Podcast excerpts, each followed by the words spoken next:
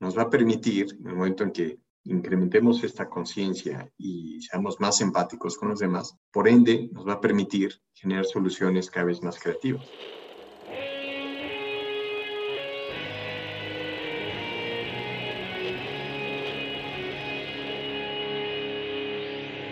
Bienvenidos a Volver al Futuro Podcast, donde platicamos con las mentes que nos impulsan a crear el nuevo paradigma de salud y bienestar, conducido por Víctor Sadia. Muy buenos días, muy buenas tardes, muy buenas noches. Hoy nos acompaña Luis Arnal. Luis Arnal lleva 20 años trabajando en la intersección de los negocios, el diseño y las ciencias sociales. Es cofundador de Insitum, ahora parte de Accenture, una firma consultora multinacional. Luis ha estado involucrado en más de mil proyectos de consultoría en torno a la investigación de diseño, desarrollo de nuevos productos y branding en los sectores financiero, salud, Internet, bienes de consumo, telecomunicaciones e inmobiliario. Los contenidos de este episodio expresan la visión personal de Luis y no los de la empresa en la que trabaja. Luis, gracias por estar aquí. Gracias, Víctor. Un placer estar aquí. En tu TED Talk contabas una historia sobre la relación tan intrínseca entre creatividad y empatía.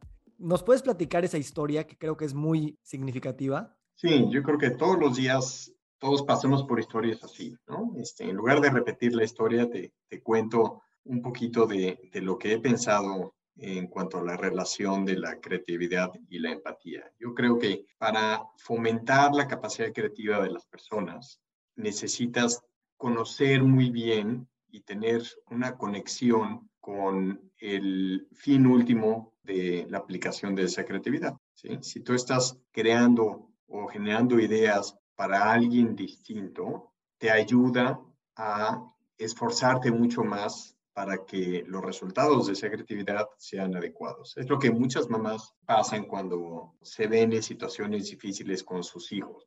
Ellas adoran a sus hijos y quieren lo mejor para ellos. Y esas madres en muchas ocasiones se ven en situaciones donde tienen que utilizar su creatividad para crear las condiciones más propicias para sus hijos. Y encuentras unas, unas ideas increíbles y dices, ¿de dónde sacó esas ideas?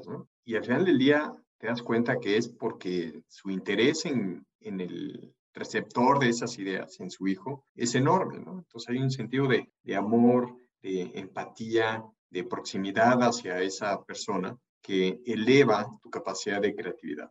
Muy distinto es lo que pasa también un artista, ¿no? Con su arte. Cuando el artista está creando, él adora, se enamora de la pieza y eso hace que su capacidad creativa sea mucho más elevada versus otras profesiones donde, donde no ves ese contacto tan directo o, no ves un, un, beneficio directo a, una, a un individuo y ralentiza o, te limita tu capacidad creativa. Me da la impresión que de alguna manera eh, a veces vivimos en esta vida acelerada, un tanto enajenados de esta idea de que nosotros somos el mundo, ¿no? Y de que estamos casi como separados de él y no tenemos tanto impacto. Pero precisamente nuestra forma de ser padres de familia, trabajar en una empresa, ser miembros de una comunidad, realmente nosotros somos el ecosistema, no somos nosotros y el ecosistema. Y sentirnos como una parte indisociable de él nos hace saber que todo lo que hacemos tiene una repercusión eh, importante y no solo una repercusión en bueno y malo, sino en existencialmente, ¿no? Ser parte de esto. ¿Cómo defines tú los, el diseño centrado en lo humano y el diseño centrado en la vida? Bueno, tiene que ver con esta conciencia de que tus acciones no solamente benefician a un grado de distancia, sino que tienen la capacidad de beneficiar a, muchas más personas que indirectamente se benefician de, algo. Cuando tú dices, tú tienes una noción de, diseñar para el, para el humano, estás viendo el mundo de cierta forma un poco limitada. Sí, yo estoy diseñando para este individuo que está utilizando esta aplicación para hacer algún trámite. Y no es cierto, ¿no? Tú en realidad estás diseñando algo que está permitiendo que una persona haga algo y que otra persona que no usa la aplicación también reciba el, el dinero, pensar en una aplicación ¿no? de transacción bancaria, que reciba el dinero a tiempo y que pueda comprar algo y que pueda vivir más feliz. Entonces, creo que eh, durante muchos años pensamos que el diseño centrado en el usuario o en el humano era el fin último, ¿no? No había más allá. Y ahora nos estamos dando cuenta de que sí, de que no es, no es necesariamente solamente diseñar hacia el humano, sino que tienes que diseñar pensando en, en la vida y en toda la gente eh, y todos los sistemas que afectas con una decisión de diseño de, de algo, ¿no? Tú puedes estar este, beneficiando al humano, pero perjudicando al, al medio ambiente, o, o, diseñando, centrado en el humano, pero perjudicando a, la cultura, o a la economía, o a la política. Entonces, tienes que diseñar pensando en todo el sistema que estás afectando con tu diseño, con tu solución. Creo que esto es muy padre y muy simbólico en términos de la evolución que la disciplina del diseño ha tomado en las últimas décadas, ¿no? Inicialmente pensaríamos que el diseño era como diseñar cosas bonitas, prácticas, funcionales, y se ha ido complejizando el rol del diseño para diseñar también sistemas y más allá ecosistemas en los que se integren actores de distinta naturaleza, este, y como dices, mucho más centrado en cómo esos sistemas son interdependientes para poder generar y propiciar la vida. En, en ese sentido, ¿qué falta, o más bien, hacia dónde va dirigido eh, esta idea de pensar en la vida del diseño en el mundo de los negocios? ¿Qué tienen que aprender los negocios del mundo del diseño en ese sentido? Muchas cosas, o sea, ya están aprendiendo muchas cosas, pero yo creo que uno de los principales eh, lecciones que los negocios pueden aprender del diseño es esta forma que tenemos nosotros, los diseñadores, de resolver problemas que es una forma distinta, no digo que sea mejor ni peor, sino es distinta a la que comúnmente se, se lleva a cabo en, en muchas organizaciones. ¿no? Nosotros empezamos siempre con, con ideas, empezamos iterando estas ideas, por muy locas que éstas sean, eh, y viendo de qué forma se pueden ajustar o no a la necesidad o, al problema que tenemos. De tal forma que muchas veces incluso redefinimos el problema a partir de estas soluciones. Y muchas empresas empiezan con un entendimiento profundo de cuál es el problema. Antes de, de generar una idea, empiezan tratando de entender el problema. Y muchos problemas no se pueden determinar así de fácil. Muchos problemas eh, no son tan, tan sencillos como para decir, ah, es, el verdadero problema es este, ¿no? Si solo pudiéramos resolver este problema, ya no habrían otros problemas. Entonces, el, el, diseñador está mucho más preparado para resolver problemas cada vez más complejos que tenemos, problemas cada vez más interconectados y problemas cada vez mucho más difíciles de, de aterrizar. Y, creo que aquí está la clave de cómo utilizar el diseño o qué lecciones puede aprender los, los negocios del diseño. Otra lección puede ser quizás en partir de una visión del, del usuario, de las personas o de la vida hacia, hacia el interior de la empresa. Muchas veces las organizaciones piensan de adentro hacia afuera. ¿Qué podemos hacer que va a llamar la atención de la gente? ¿Qué podemos hacer que vaya a, a crear un mercado? O, o, los gobiernos, ¿no? Incluso, ¿qué podemos hacer con los recursos que tenemos disponibles? Ah, pues vamos a hacer esto, este, sin pensar necesariamente en qué es lo que en verdad necesita la gente. Y a partir de ahí decir, bueno, entonces si la gente necesita esto, pues hagamos esto, esto otro. Entonces, esta visión de afuera hacia adentro, que es la que tiene un diseñador, es algo que muchas más empresas podrían empezar a, apropiarse de. ¿no? Entonces, son dos cosas, ¿no? La, la visión, este, quizás de, de afuera hacia adentro, y la otra, el, proceso que utilizamos para resolver problemas. Podríamos argumentar que también las empresas, su misión a lo mejor es generar bienestar de alguna forma u otra, ¿no? Como dices, empiezas hablando de los problemas y eso termina redefiniendo al problema mismo y las preguntas que de alguna manera estaban implícitas detrás. ¿Tú cómo crees que, que estas redefiniciones están sucediendo a gran escala en términos de entender cuál es el bienestar, cuál es el rol de las empresas y de la sociedad en generar el bienestar y de qué muchas perspectivas estamos viendo el bienestar. De alguna manera ya no es solo una sola cosa, un solo tema, ¿no? Sí, muchas empresas se están cuestionando para qué trabajan, ¿no? Este, ¿Cuál es el fin último? Y, yo creo que la solución no está en definir este, si el fin último son, no sé, los accionistas o eh, si estás hablando de gobiernos, ¿no? La, la, ciudadanía o el país, o no hay uno. ¿no? Yo creo que tenemos que pensar multifacéticamente y pensar en una forma de agregar valor a distintos actores que persiguen distintas cosas. Sí, a los accionistas, ¿no? Este, o, a los, los, ciudadanos, ¿no? De, una organización, este, a los empleados, a los clientes, al medio ambiente, al mundo, ¿no? ¿Por qué no? Y cada uno de estos sectores tiene un, interés particular, ¿no? Algunos tienen un interés financiero, este, de rentabilidad, pero otros tienen un interés simbólico, ¿no? O sea, yo si trabajo por una empresa, pues quiero empatizar con el propósito de esta empresa y sentir que estoy agregando algo valioso al mundo, ¿no? Si pierdo eso, no importa cuánto me paguen, quizás te quedas un, rato ¿no? este, para pagar la renta de, de, todo el año, pero después de eso empiezas a perder motivación y empiezas a perder significado y no es una solución sustentable que ninguna empresa esté pensando a largo plazo. ¿no? Entonces, yo creo que estamos ya pensando de una manera multifacética, tratando de hacer un poquito para todos, ¿no? O por lo menos hacer cosas que no alienen o perjudiquen a alguno de estos actores.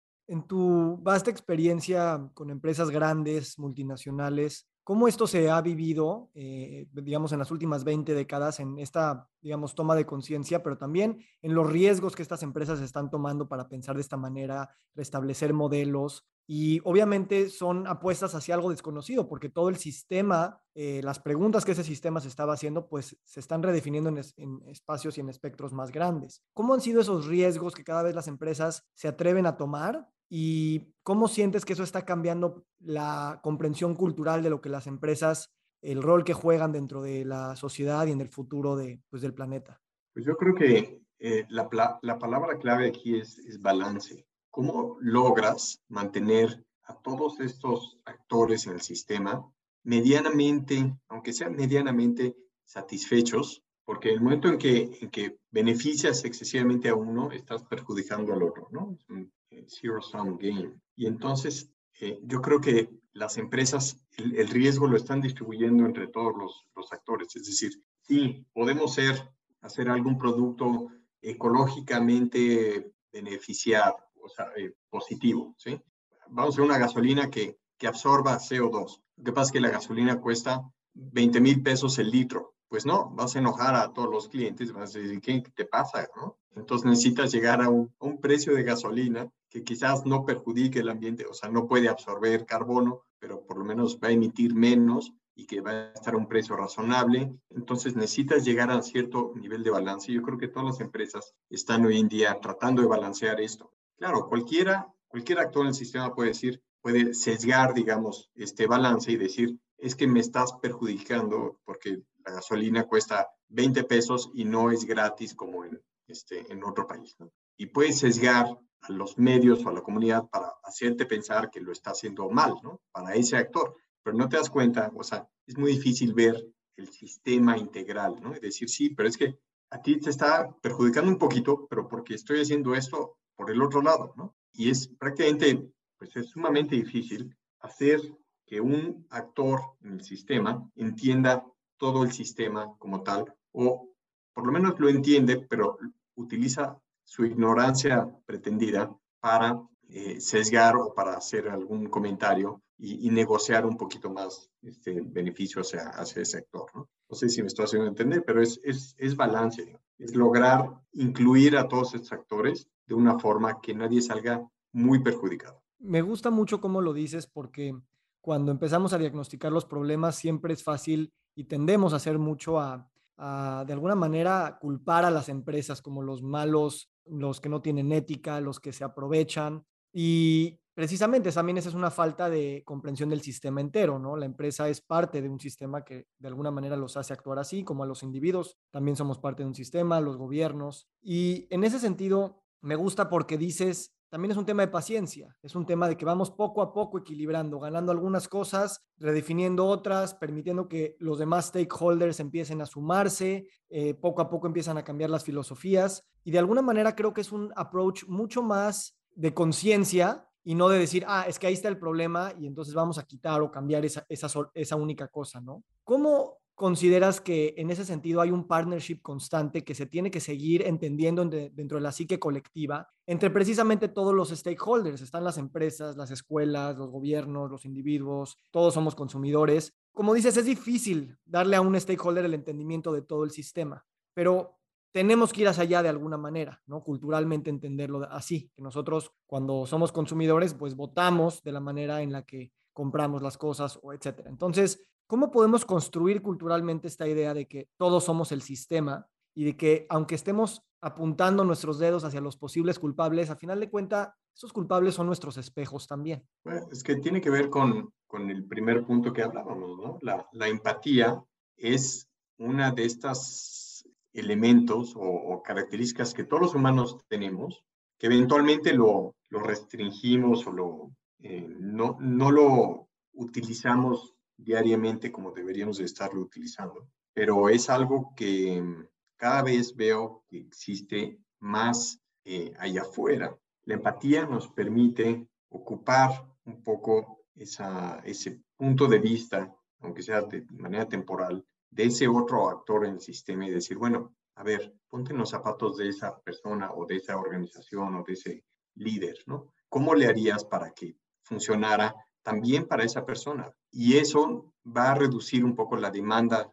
muchas veces que tenemos hacia un beneficio individual. Entre más procuremos eh, desarrollar habilidades de empatía en las futuras generaciones, y, yo creo que este, este momento que estamos pasando está incrementando mucho esta noción de, de empatía, más fácil va a ser pensar como un sistema, porque venimos de quizás de algunos años donde se valoró mucho más el, beneficio individual o, o, la gente simplemente no practicaba empatía de, de la forma que la podría estar practicando. Entonces yo creo que, que, la empatía es un ingrediente que facilita que esas conexiones y esos, esa vista de otras personas sea más fácil. Y, y por ende nos va a permitir, en el momento en que incrementemos esta conciencia y seamos más empáticos con los demás, por ende nos va a permitir tener soluciones cada vez más creativas, ¿sí? porque no solamente estamos viendo el beneficio que esa solución va a traer a nosotros, va a ser una mejor solución si todo el mundo compagina con ella,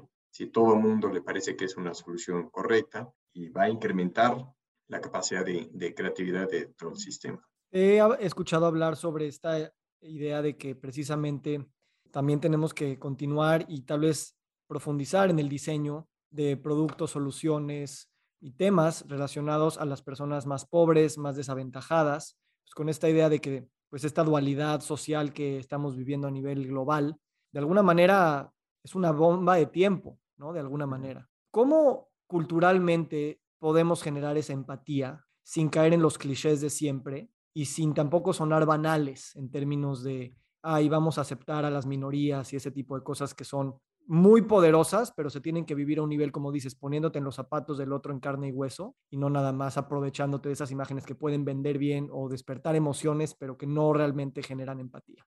Bueno, es la pregunta del, del millón, ¿no? Este, si la pudiera resolver, pero yo creo que tenemos que pensar en este problema a dos niveles. Uno, ¿qué podemos hacer nosotros de manera individual poniendo un pequeño granito de arena, ¿no? Este, no juzgando, no saltando, no compartiendo información que, que provoca estas, esta separación o esta desigualdad o esa inequidad, este, educando a los que están eh, a nuestro primer círculo, ¿no? En, en este tipo de, de, pensamiento, de tolerancia y de, de inclusión de los demás, pero el efecto que podemos lograr a nivel individual con un granito de arena es, es mínimo. Yo creo que tenemos que pensar en soluciones estructurales escalables que permitan que esto suceda. Los líderes de gobiernos están en una posición con mucha mayor influencia, los líderes de, de empresas, de organizaciones, pero aún así, todas estas soluciones no, no logran el cambio tan radical que se necesita. Yo creo que tiene que existir una serie de, pues sí, una solución más global y mucho más eh, de impacto y, quizás hasta radical, ¿no? Estoy pensando cosas como, no sé, quizás me meto en problemas por decir eso, pero impuesto global a las riquezas de más de cierto, ¿no? Pero un impuesto global, o sea, un, una institución global que recabe estos impuestos y no sea a nivel país por país, ¿no? Porque pues puede seguir teniendo al, el dictador este, eh, africano que, que, no va a obedecer y que ¿no? mantiene una, una disparidad económica y de desarrollo en su país este, enorme. ¿no? Pero quizás estamos viendo los orígenes de, de instituciones globales mucho más poderosas, mucho más que ayuden a resolver estos problemas globales eh, que tenemos, ¿no? de desigualdad, de este, cambio climático. Este, yo creo que de manera individual no nos vamos a poner nunca de acuerdo, tenemos que que tener algo este, mucho más grande, ¿no? Quizás estoy pensando 20 años, 30 años en el futuro, ¿no? Pero algo así. Claro, y hablando precisamente de eso, o sea, ¿quién, o sea, el, el cambio a veces se, se ralentiza precisamente porque las instituciones tienen, digamos, ciertos valores, ciertas misiones, ciertas maneras de proyectarse hacia el mundo, y aun cuando eh, en el interior hay nuevos valores o nuevas ideas, eh, a lo mejor no se pueden transmitir de una forma tan transparente, tan, tan directa, tan inmediata. Entonces la pregunta es, ¿cómo podemos hacer que las instituciones proyecten a lo mejor estas cosas que están cambiando en términos de entender las cosas de una manera tal vez más directa, eh, sin tener que pasar por muchas, digamos, no voy a decir barreras, pero ciertas tendencias o ciertas eh, valores que, que, han sido los que los determinan por mucho tiempo y que ahora a lo mejor podrían empujar un poquito más ese discurso. Sí, yo creo que a través de, de los líderes, de, de, la comunicación, se puede ser mucho más extrovertido en muchos de estos temas que por muchos años fueron tabú, ¿no? O sea, no me imaginaba que, que alguna empresa privada pudiera hablar de la inequidad este, o pudiera hablar de cambio climático, como que muchos de estos temas eran, eran tabú y cada vez vamos a ver más empresas tomar una posición al respecto de esto, ¿no? siempre y cuando sea, estén haciendo algo al respecto, porque muchas también aprovechan esta sensibilidad para decir, sí, este, creemos un mundo más, más apropiado para las futuras generaciones y al mismo tiempo están contaminando enorme cuando podrían no estar contaminando. Pero esos casos ya, o sea, sí ocurrían hace, hace 10 años, quizás hace un par de años también, pero cada vez va a ser más difícil porque la gente tiene más acceso a información y puede revirarles, ¿no? Puede este, jugar en su contra muchas veces si aprovechas eso, ¿no? Entonces, yo creo que sí vamos a ver cada vez más líderes y, y empresas que auténticamente están interesados en lograr cambios por miles de razones, ¿no? Puede ser un, beneficio económico, un beneficio de posicionamiento, lo que sea, pero todo eso va a ayudar a que, a que la gente empatice un poco con ellos y, cambie poco a poco su comportamiento. En ese sentido, el cambio de comportamiento y de la generación de estas nuevas culturas pasa mucho por transformar el lenguaje. ¿Cómo tenemos que pensar respecto de este tema? ¿Cómo, ¿Cómo el lenguaje crea los mundos? ¿Cómo el lenguaje crea el mundo de los negocios, el mundo del diseño, el mundo de las historias que nos contamos colectivamente? ¿Y qué tan abiertos y buscar activamente tratar de transformar las palabras que utilizamos, las maneras en las que nos comunicamos, precisamente para como parte de esta búsqueda de una mayor empatía y por lo tanto de una mayor creatividad para atender estos problemas sistémicos y complejos? Yo creo que las emociones mueven montañas. Yo creo que estructurar historias alrededor de la emoción de la gente es lo que provoca que más cambios sucedan. Tú cuando justificas funcionalmente, ¿no? Que si haces tal cosa o si te comportas de cierta forma, vas a tener un retorno, este, eh, o, un beneficio y, y tratas de justificar estas historias conectándolas directamente, yo creo que no es una razón suficiente. La, razón de la gente no, no provoca tantos cambios como la emoción. Entonces yo creo que tenemos que comunicarnos más en crearles emociones a las personas sobre los beneficios de un cambio versus tratar de justificar o racionalizar estos cambios. O de asustarnos eh, al grado en el que nos asustamos tanto que también entramos en miedo, en ansiedad y de alguna manera en negación y represión de los problemas. Claro, el, miedo funciona en, algunas, en, algunos momentos y en algunas situaciones, pero yo creo que la, la felicidad o la, las emociones positivas provocan mucho más cambio permanente en las personas. Yo veo que los, los mejores líderes son aquellos que hacen sentir a su gente valiosa, productiva, con un significado y no necesariamente son los líderes que, que más pagan a sus empleados. Una pregunta me da curiosidad hacértela. ¿Cómo crees que el marketing, la publicidad, el branding de las empresas va a evolucionar en los siguientes 10, 20 años precisamente para continuar hablándole a un público inteligente para tratar de empoderarlo y acompañarlo en esta búsqueda de transformación y no de adoctrinarlo, dirigirlo o hasta hacerlo sentir mal para que entonces te venga a comprar. ¿Cómo ves que la publicidad puede evolucionar en, base a estos valores? Bueno, yo creo que la publicidad va a estar mucho más conectada con la realidad. Yo siento que mm, durante algunos años nos, la comunicación fue dirigida a crear una imagen en la gente de lo que hacía una empresa o que hacía un producto o de las razones por las cuales debes de estar comprando un producto. Y ahora yo siento que va a ser mucho más auténtica y va a contar lo bueno y lo malo de un producto. Y la gente va a apreciar mucho esta publicidad no, no engañosa, porque si te pones a analizar, quizás toda la publicidad te trata de engañar un poquito, te trata de resaltar lo positivo de este producto sin, sin contarte todo lo negativo. Y yo creo que vamos a ver un poquito más de, de conexión y publicidad quizás que, que, podría estar incluso hablando algo malo de ese producto. Pero ya sabiendo qué es lo malo, por lo menos sabes que tiene este poquito malo, pero tiene esto, todo esto bueno, ¿no? Y, y no solamente lo, lo, bueno, no sé, podría haber una empresa hablando de, sí, este, nosotros, no sé, pagamos muy poco por el maíz, porque ese es el precio del maíz, ni modo, pues tenemos que pagar esto. Pero les damos trabajo a muchas otras personas, ¿no? Muchos campesinos. Entonces, este, pues sí, ahí está lo malo, pero ve lo bueno, ¿no? Este, empleamos a muchos campesinos para la producción de maíz, ¿no? No sé, pero quizás más auténtica y más, más reveladora para que no se sienta que están tratando de, de influir nosotros, sino que simplemente nos están contando los hechos.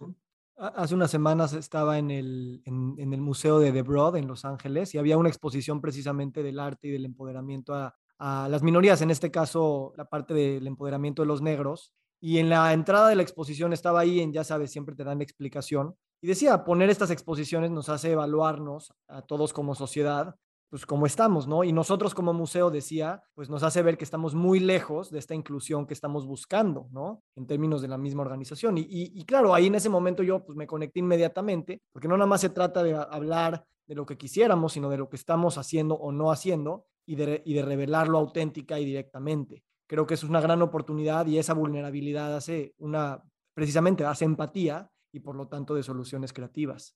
Que creo que ya tenemos el, el título para este episodio, ¿no? Algo así como empatía y creatividad. Tú, tú has hablado de, de, dices que los insights es 30% data, 30% sudor, 30% inspiración y el resto es suerte. ¿Cómo platicas tú de esta frase? Bueno, esa frase significa que muchas veces lo que puedes ver eh, no, no es toda la historia. Necesitas un poquito de imaginación para saber eh, o para encontrar cosas adicionales a algo que estás observando. ¿no? Para ponerle un ejemplo, tú puedes estar observando que una persona tiene dificultad para hacer alguna actividad este, y puedes observar cómo la lleva a cabo. ¿no? Y puedes preguntarle por qué lo haces o por qué tienes dificultad en hacerlo y demás. Y, y, a todo lo que te diga, o sea, todos los datos que tengas respecto a algo, este, necesitas complementar eso con tu propia imaginación para tratar de descubrir eso que estás viendo, por qué es importante saber, por qué es importante conocer algo, ¿no? Y qué está pretendiendo esa persona hacer con ese proceso o con esa actividad eh, y llevarlo al territorio de la, de la generación de ideas. ¿no? Estás decir, bueno, ¿y, ¿y qué hago con esta información? ¿Qué puede hacer una empresa o una organización para capitalizar o para utilizar esta, esta observación o estos datos? ¿no? Y ahí es donde creo que la, la, parte de imaginación te ayuda, donde necesitas, pues sí, dar, dar un paso e in, inventar un poquito, ¿no? este, inventar que va más allá de lo que, de lo que estás descubriendo porque hay muchas cosas en el mundo que las aprendes y son, son interesantes, pueden ser muy interesantes, pero pueden ser muy inútiles, ¿no? Es interesante, pero no hay nada que pueda hacer con esto, ¿no? Si, si estás viendo que alguien, consume un producto por, por estética, bueno, pues sí, este, está bien, por estatus y por estética consumen este producto. ¿Y eso qué? O sea, ¿a dónde me lleva? Tienes que llevarlo más allá, decir, bueno, quizás este, necesitan otro producto, quizás este, puedes eh, motivar que lo consuman por otras razones, no nada más por estatus, o quizás puedes aplicarlo de otra forma. Eh, entonces, ahí es donde necesitas, para lograr un insight, un poquito de imaginación. Y, la suerte, pues también, porque a veces toda esta vida se requiere un poquito de suerte, ¿no? Y de trabajo y de, estar en el momento correcto con las personas correctas, este, haciendo lo correcto. Me encanta. ¿Cómo en ese sentido ves el futuro, o sea, en este mundo de tantos datos, ¿no? Y en el mundo del big data y del machine learning, precisamente cómo ves que estas máquinas nos van a poder ayudar a entender estos comportamientos, pero también se requieren personas que sueñen, que imaginen, que precisamente inventen algo para pues también darle forma a estas historias. Y tú has hablado también de, de, la etnografía, ¿no? De que se ha empezado a utilizar mucho en las, en las empresas, se ha vuelto tal vez un poco trendy, pero ¿cómo, cómo se combina este valor de, de, de la etnografía y de la antropología con este también mundo de máquinas, datos y, y pues mucha digitalización? Bueno, los, los datos y las máquinas son, son herramientas para, para analizar y para crear cosas. Este, hoy en día puedes, sin duda, este, con inteligencia artificial, crear lo, lo que sea, ¿no? Este, le pones a la máquina tres palabras y te da ideas de productos que combinan esas tres palabras, ¿no? Este, te da 100 ideas en dos minutos donde, donde hagas esto, pero el criterio para saber cuál de estas ideas es la correcta, el aplicar estas ideas de manera adecuada, el saber en qué momentos sí, en qué momentos no, para muchas de estas cosas se sigue necesitando a un humano, ¿no? Todavía no yo no creo que, que, las máquinas vayan a reemplazar a la creatividad humana o al trabajo final de hacer las cosas. Es como un, un zapatero. Todavía se necesita un zapatero para coser el, el zapato, aunque, aunque, tengas las mejores máquinas para, para coser, aunque tengas los materiales más increíbles, aunque tengas los procesos ¿no? más avanzados, al final del día se requiere alguien que, que lo observe y diga, este, está de buena calidad, o que lo diseñe de entrada, o que lo venda. Entonces, podemos encontrar similitudes en muchos distintos entornos de lo que está pasando. Pero es, es lo mismo, ¿no? Yo creo que nunca nos vamos a poder reemplazar 100% nosotros, pero sí tenemos herramientas que nos han ayudado y nos ayudan mucho a, a descubrir cosas que, que, antes no podíamos ver, ¿no? Porque estamos limitados. Claro. Y precisamente tocando lo que decíamos, ¿no? De que, o sea, en un mundo de muchas máquinas, también nos sentimos tal vez enajenados de él y no nos sentimos como que somos parte de eso y por lo tanto luego, pues terminamos culpando en vez de apropiándonos o adueñándonos del destino de las cosas. En ese sentido, este podcast eh, lo oyen muchas personas en la industria de la salud y me gustaría preguntarte acerca de tu experiencia con el tema de salud, a lo mejor behavioral health o precisamente estos temas que en el contexto de las enfermedades crónicas del mundo, de la, de la, epidemia de depresión, ansiedad y trastornos mentales en los que vivimos y mucho sufrimiento en ese sentido, cómo el diseño está tomándose estas preguntas cada vez más en serio, de manera más compleja. Y sí, o sea, realmente yo siento que el, la industria de la salud necesita mucho de la industria del, del, del diseño. Sí, necesita no, no solo de la industria del diseño, yo creo que hay dos elementos del diseño que pueden ser muy, muy valiosos para la industria de la salud. Una de ellas es otra vez, ¿no? Volvemos a la empatía y a la creatividad. ¿no? La empatía es algo que, que, la industria de la salud tiene y, y, no tiene a la vez. Tiene porque tratamos con pacientes, con, con personas, ¿no? Y obviamente necesitamos entender a esa persona a profundidad para poder diagnosticar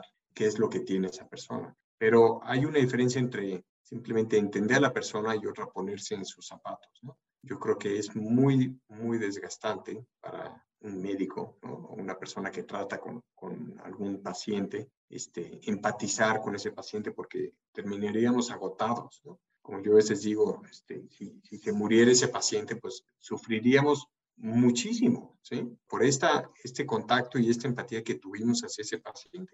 Entonces, eh, a propósito, lo tratamos de reprimir quizás un poco esa empatía y simplemente ver al paciente. Yo he tenido doctores que, que me ven como un objeto, así como, ¿qué tienes? Te analizo remotamente, no me importa tu vida personal. O sea, me importa tu vida personal solamente para ver qué marcadores influyen en mi diagnóstico, pero todo lo que hagas con tu vida no me importa. ¿Cuántas este, eh, copas de alcohol tomas? Tres. Ah, no me importa si es ¿no? whisky o tequila o si te gusta más el vino o la cerveza. ¿sí? Es así como es tu vida y la mía es la mía. Pero han reprimido un poquito la empatía. Yo creo que abriendo un poquito la, la llave de la empatía podríamos conocer mejor a las personas y, e identificar cosas que son relevantes para un diagnóstico que, que no son tan directamente observables, ¿no? Cuando haces una examinación. Y la otra parte, la parte de la creatividad, es sumamente importante porque también necesitas ser capaz de, de dar soluciones más allá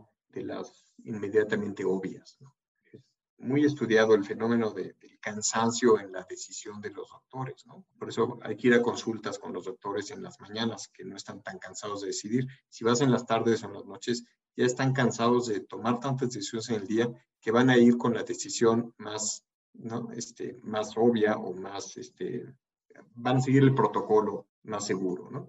Entonces, creo que también ahí en, creatividad, claro, ¿no? no, puedes experimentar a prueba y error con un tratamiento, porque pues, este, puedes matar a un paciente, pero sí tener un poquito más de creatividad en la, el tipo de prescripción que estás haciendo cuando tratas con alguien para que esa persona no solo se sienta más especial, sino que tenga soluciones que, que no son las estándares. Casi que como un paciente, muchas veces vas ya precondicionado a decir, seguro me va a prescribir esto, ¿no? Y dicho hecho, sales de la consulta solo con tu prescripción y, te hizo lo mismo que le hizo a tu tía o, este, o te ha hecho en otras ocasiones, porque no hay nada nuevo. Pero si metiéramos ahí creatividad, yo creo que fortalecería el, el lazo y, y, quizás los, los resultados. ¿no? Me haces precisamente pensar, ¿no? Como decíamos, que la creatividad requiere empatía. También de regreso hay que también aprender a empatizar creativamente para no, no cansarnos y ver de qué otras maneras esa empatía puede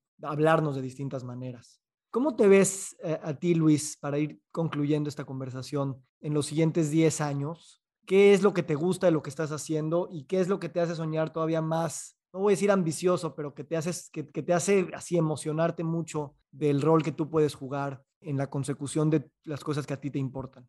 Pues mi misión desde hace muchos años ha sido ayudarle a cada vez más organizaciones a entender el valor del diseño.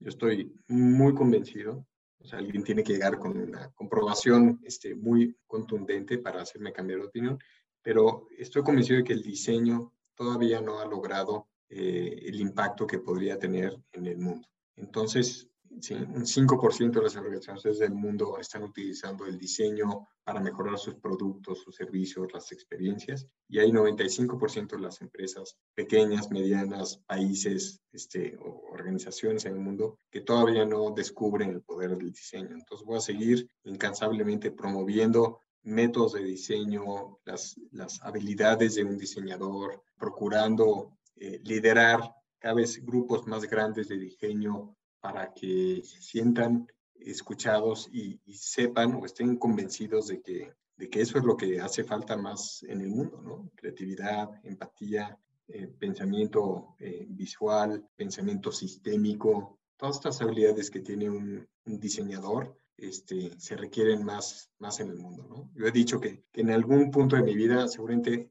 veré que algún país elige a una persona que estudió diseño como presidente. Todavía no sucede, pero, este, pero yo creo que en los 130 años vamos a ver a, alguien este, tomar las riendas de un país con una visión mucho más cercana a la que tiene un diseñador. Me encanta lo que dices y creo que eso hablará precisamente de la dirección que queremos afirmar para, para el futuro, ¿no? Una última pregunta es, ¿cómo vives tú eh, temas de salud y bienestar a nivel personal, eh, cómo esto ha evolucionado en los últimos años y cómo esto también refleja en tu trabajo y en tu pensamiento pues creativo. Bueno, yo soy un apasionado de los, de los buenos hábitos.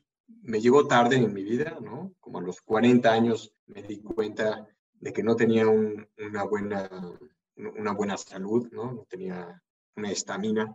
Mi esposa me, me, me introdujo este tema y de pronto empecé a ver, a hacer un poquito más de ejercicio, a comer más saludable, a tomar agua en las mañanas, este, hidratarme, a no desvelarme.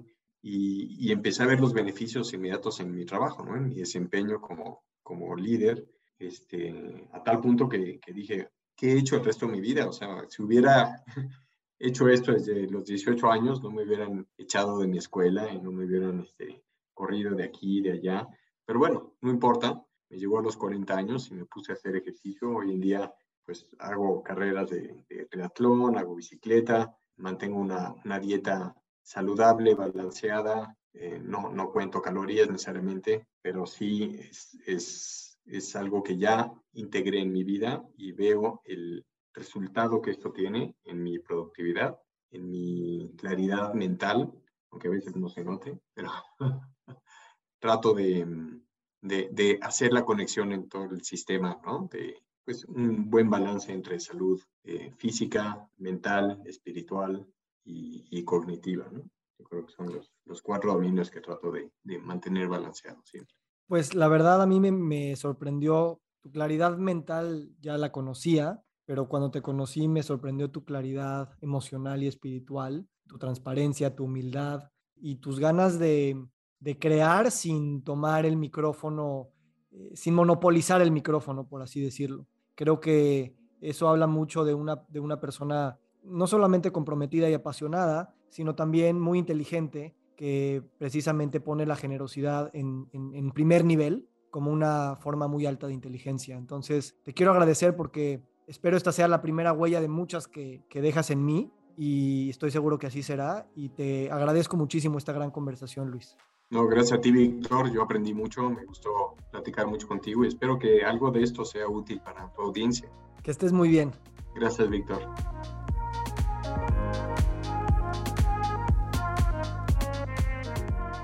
Nos encantaría recibir tu retroalimentación de estos podcasts para continuar generando contenidos que te sean útiles e interesantes. Si puedes, déjanos un comentario en la página web victorsaadia.com.